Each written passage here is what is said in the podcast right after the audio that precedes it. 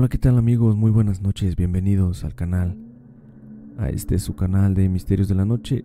Esta historia que les traigo es una de mis favoritas que he leído. Aclaro, no es de mi autoría. Me la volví a topar en Facebook y espero les guste. Comenten qué tal les pareció la historia y de qué otro tema les gustaría que contáramos en el siguiente capítulo. También mil, mil, mil disculpas ya que no hemos subido videos muy seguido ya que el trabajo no lo ha permitido pero les prometo estar subiendo videos más seguido.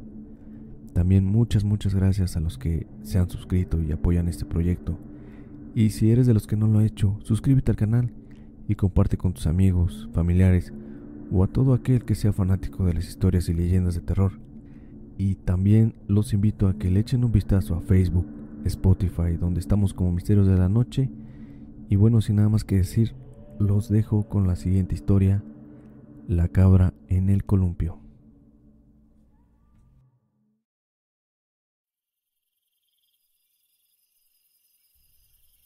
Hola, buenas noches. Esto me pasó en junio del año pasado. Soy de Piedras Negras, Coahuila.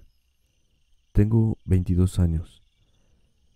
Sé que esta historia sonará algo difícil de creer, pero créanme, que todo esto es real y que aún Hoy ni lo creo todavía. Todo comenzó cuando unos primos y yo fuimos a pasar un fin de semana en un rancho de mi abuelo, sobre la carretera Acuña, a la altura del ejido El Moral.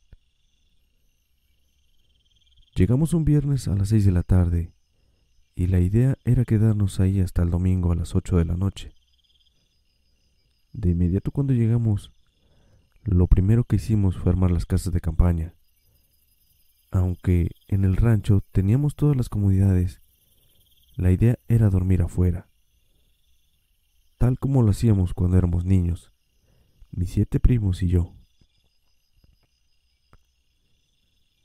Luego de armar las casas de campaña y de poner algunas cervezas en hielo, unos primos se pusieron a preparar la carne y otro primo y yo Fuimos a buscar leña a la parte trasera de la casa. Tengo que decir que el terreno es muy grande y por la parte de enfrente cuenta con unas porterías para jugar fútbol, columpios, resbaladeros y brincolín. Por la parte de atrás de la casa, mi abuelo solo tiene algunas trocas viejas que poco a poco ha ido arreglando también por la parte de atrás hay una brecha que te lleva directamente al río.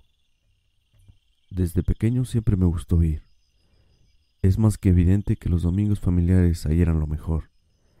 Pero conforme fui creciendo, meterme entre brechas y monte me hacían sentir algo raro.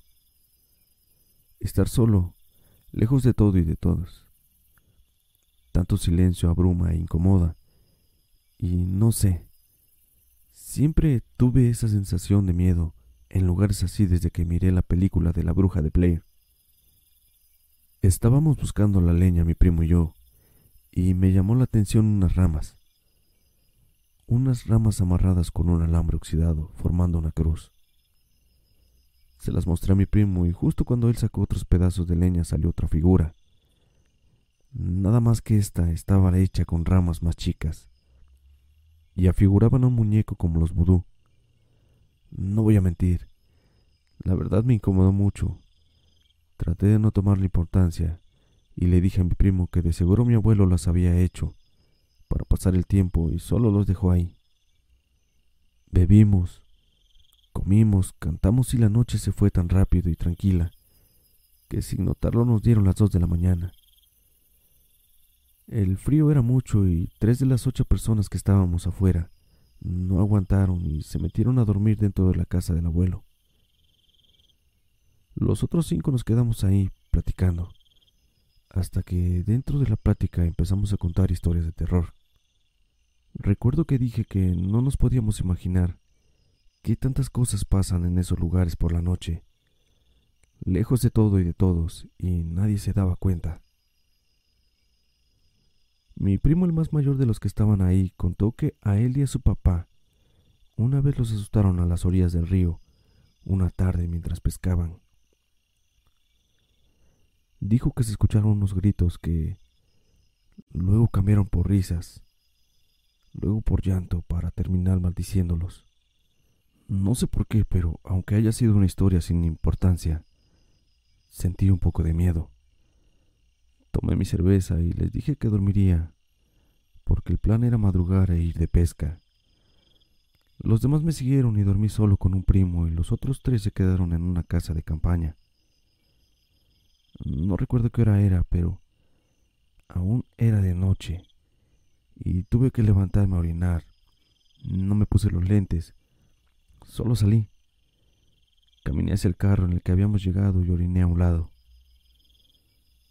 Se podían escuchar autos pasando por la carretera, vacas, gallos, cabras, ya saben, sonidos típicos de un lugar así. Terminé de hacer lo mío y volteé la cabeza.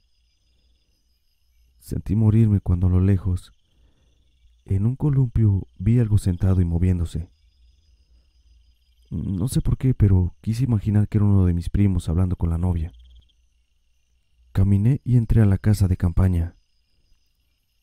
Pero, justo cuando me acomodé para dormir de nuevo, escuché el sonido de una cabra. No sé si lo imaginen. Era un sonido de una cabra sufriendo, gritando de dolor.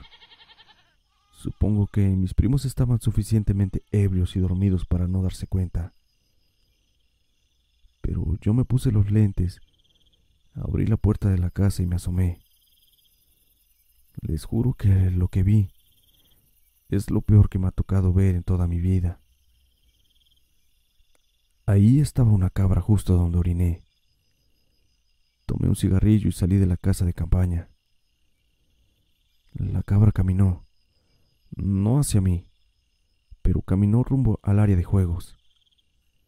Al ser lo único que se movía la vi, y de la nada empezó a correr, haciendo sus ruidos de cabra. Para mi sorpresa de la nada, se levantó y corrió en dos patas. Se subió a un columpio y, meciéndose, empezó a gritar. Empezó a gritar como si estuviera sufriendo. La vi y me quedé en shock. Corrí y desperté a mi primo, mi compañero de casa. Los dos estábamos ahí atónitos, viendo a una cabra arriba de un columpio, ahora mientras reía. Nunca nos miró, no volteaba a vernos, pero la luna brillaba tanto tanto para hacernos verla moviendo sus patas y sosteniéndose con las otras del columpio. No aguanté y vomité. Vomité del miedo cuando vi que la cabra brincó del columpio y empezó a llorar de nuevo. Corrí hacia la casa del abuelo y él ya estaba esperándonos en la puerta, con una carabina de postas, temblando, pálido al igual que yo fue cuando con la voz llorosa y cortada dijo algo que me heló la sangre. La había escuchado hablar, pero nunca caminar en dos patas ni hacer lo que hizo.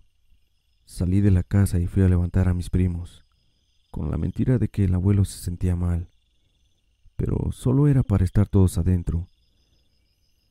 Ya ahí adentro se podía escuchar el rechinar del columpio y una cabra hacer sus sonidos normales. Mis demás primos durmieron.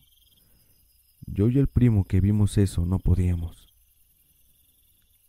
Salimos a la sala y allí estaba mi abuelo, tomando café, llorando. Le toqué el hombro y dije que qué pasaba. Él me dijo que nada, que solo era el miedo por verla caminar así y correr como si fuera una persona. Le dije que no pasa nada, que ahí estábamos todos para acompañarlo pero de pronto me interrumpió diciendo, la otra noche tocaron a la puerta. Tocaron a la puerta y gritando, Pancho, Panchito, ábreme. Hace frío. Quedé congelado. Era una risa burlona y era la voz de tu abuela. Tengo que aclarar que mi abuela falleció en 2011 y la verdad no he vuelto a ir a ese lugar y ni pienso ir. Solo de acordarme, y ahora que lo escribo no me saco esa imagen de una cabra arriba de un columpio.